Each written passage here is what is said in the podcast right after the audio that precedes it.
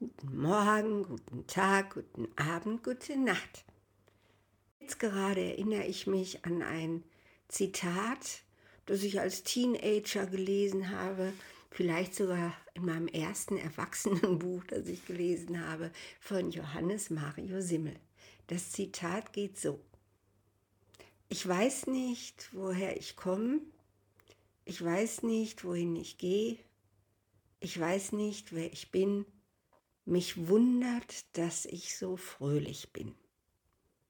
Und ich erinnere mich dunkel, dass ich damals als Teenager wirklich irgendwie so einen richtigen elektrischen Schlag hatte, als ich diesen Satz gelesen habe. Heute, 64, bin ich mehr denn je genau an diesem Punkt, wo ich das für mich persönlich befürworten kann, wo ich gar nicht mehr so auf der Suche bin, warum bin ich hier, was ist der Sinn, welche Aufgabe habe ich, wer bin ich überhaupt, sondern tatsächlich bei diesem mich wundert, dass ich so fröhlich bin. Es ist verrückt. Es ist natürlich auch unglaublich schön, ein unglaubliches Geschenk. Ist ja nicht so, als wäre mein Leben immer einfach. Also da gibt es schon immer wieder Momente, wo ich denke, oh mein Gott, was jetzt?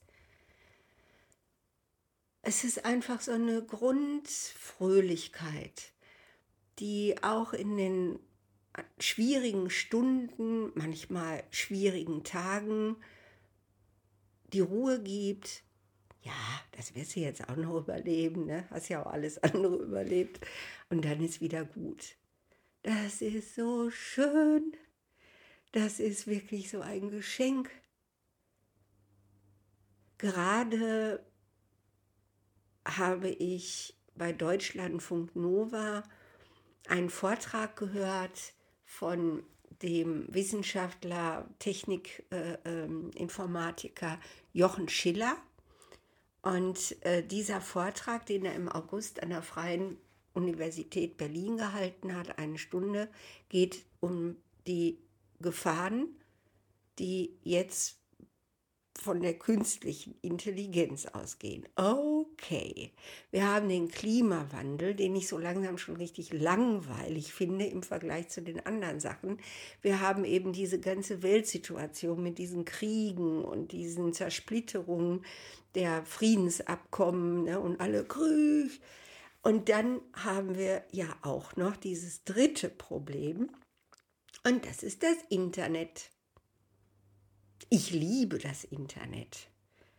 Ich finde es ganz großartig, dass wir eine Kommunikationsinfrastruktur haben, durch die wir mit der ganzen Welt verbunden sind. Ich finde es großartig, dass ich über das Internet mir Informationen innerhalb von Sekunden schnelle ergoogeln kann, die ich sonst vielleicht in der Stadtbücherei gefunden hätte, wenn überhaupt.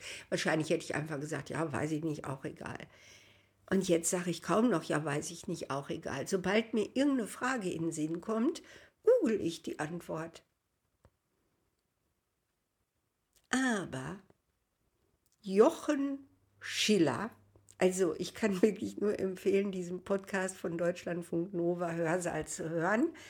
Ähm, Moment, ihr findet ihn, wenn ihr googelt, Deutschlandfunk, unsere digitale Infrastruktur ist angreifbar. Also wenn ihr das googelt, ich habe auch sogar einen Beitrag in Steady News ähm, gestern noch dazu gemacht. Äh, da könnt ihr direkt den Podcast anklicken.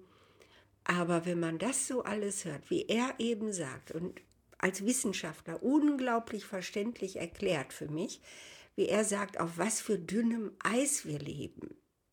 Was es bedeutet, dass diese ganzen dicken Unterseekabel in der Nordsee so unglaublich leicht anzugreifen sind, dass man tatsächlich mit relativ wenig Aufwand, und anscheinend ist Russland da auch ganz schön mit beschäftigt, dass man da wirklich irgendwie, ja, keine Hex, kein Hexenwerk und, und es gibt kaum Verteidigungsmechanismen, dass man da das weltweite Internet kappen kann. Okay, damit schadet man dann auch sich selbst. Von daher, äh, das ist wohl der Grund, warum es nicht gemacht wird, vermute ich. Aber dann ist, er sagt so schön, innerhalb von vier Stunden äh, kommen dann in Berlin die Abwasser irgendwie aus den Kanälen und alles stinkt. Also das geht alles wahnsinnig schnell. Kein Supermarkt funktioniert mehr, man kommt gar nicht rein, die Türen gehen nicht auf, kein Strom, alles kaputt. Warum bin ich trotzdem so fröhlich?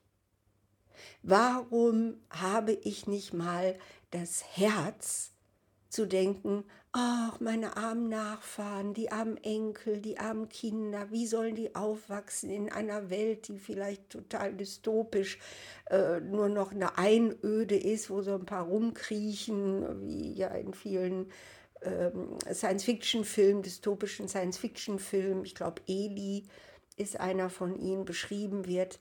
Nein, so empfinde ich gar nicht. Ich empfinde es sogar so, als ob wir gerade einen Bewusstseinsschritt machen, weil bis jetzt hat der Mensch es immer geschafft, aus Krisen eine Chance zu machen. Als Jugendliche war ich eben auch voll von diesem apokalyptischen Grauen, ne? zum Beispiel äh, Waldsterben. Ich bin ja dann auch zu den Grünen gegangen 1980 und habe mich da politisch wirklich ordentlich engagiert, mehrmals die Woche äh, weil ich unbedingt was machen wollte gegen diese irre Umweltzerstörung. Jetzt geht es ja immer nicht so um Umweltzerstörung, jetzt geht es ja immer um kosmische Wetterzusammenhänge und eben CO2, CO2, CO2. Okay, okay, habe ich alles hinter mir und denke, äh, genau wie wir damals Wunder bewirkt haben, dass die Flüsse wieder sauber wurden und so weiter und so fort, der Mensch ist schon ganz schön genial mit seinem technischen Erfindungsreichtum. Punkt. Das ist das eine. Aber das mit diesem, diesem, dieser Abhängigkeit vom Internet und eben Jochen Schiller beschreibt eben auch in diesem Vortrag, was jetzt nochmal als ganz neue Dimension hinzukommt, nicht nur an Rechenkapazität, sondern eben auch mit der künstlichen Intelligenz, wie sehr ja alle möglichen Dinge untereinander kommunizieren, wo wir gar nicht mehr irgendwie eingreifen können. Und was durch dieses Internet der Dinge und eben diese selbstständige, äh, ohne Anweisungen, ohne Befehle handelnde maschinelle künstliche Intelligenz und wir reden darüber, ob die uns menschenähnlich intelligent sind. Wen interessiert denn sowas? Es geht doch nur darum, es werden Entscheidungen getroffen und diese Entscheidungen sind auf mathematischer Basis und diese Entscheidungen sind von uns dann gar nicht mehr überhaupt rechtzeitig zu entdecken. Wir stehen einfach vor den Ergebnissen. Okay, also wer will, ich würde mal hören. Warum bin ich trotzdem so fröhlich? Boah, ich habe irgendwie so ein Vertrauen in uns Menschen. Ich glaube, wenn wir alle, das wird natürlich nicht passieren, wenn wir alle eben die Kunst erlernen könnten, keinen Menschen mehr zu verurteilen, rauszukommen aus diesem Misstrauen, das ja wirklich irgendwie, hä, so untypisch ist für die Natur.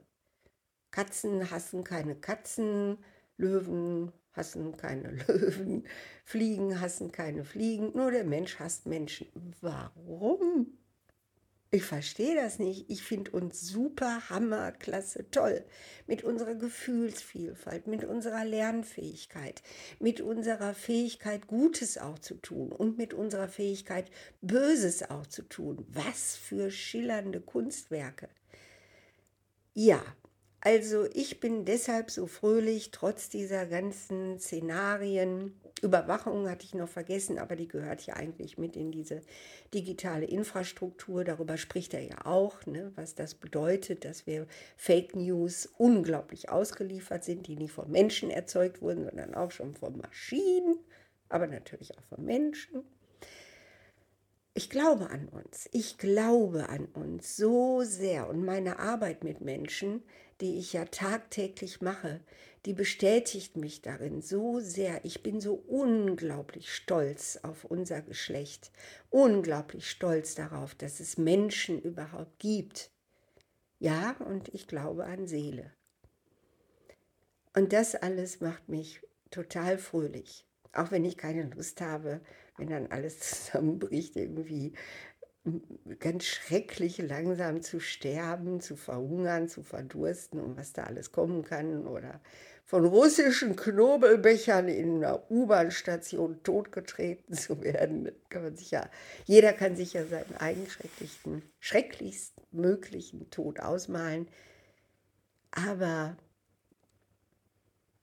ich bin unglaublich froh, in dieser Zeit zu leben und ich bin unglaublich dankbar, Mensch sein zu dürfen, hier auf diesem Planeten genau in dieser Zeit leben zu dürfen und noch Abenteuer mit meinen Freunden und zwar mit meinen Menschen, mit den Menschen, mit allen, egal wer da auch ankommt, noch etwas erleben zu dürfen, sich in die Augen gucken zu dürfen und sich zeigen zu dürfen.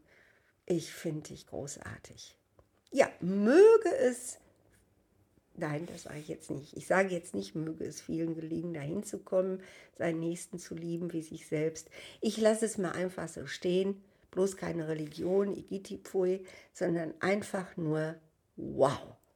Ich bin dankbar, dass ich lebe und ich bin fröhlich dabei.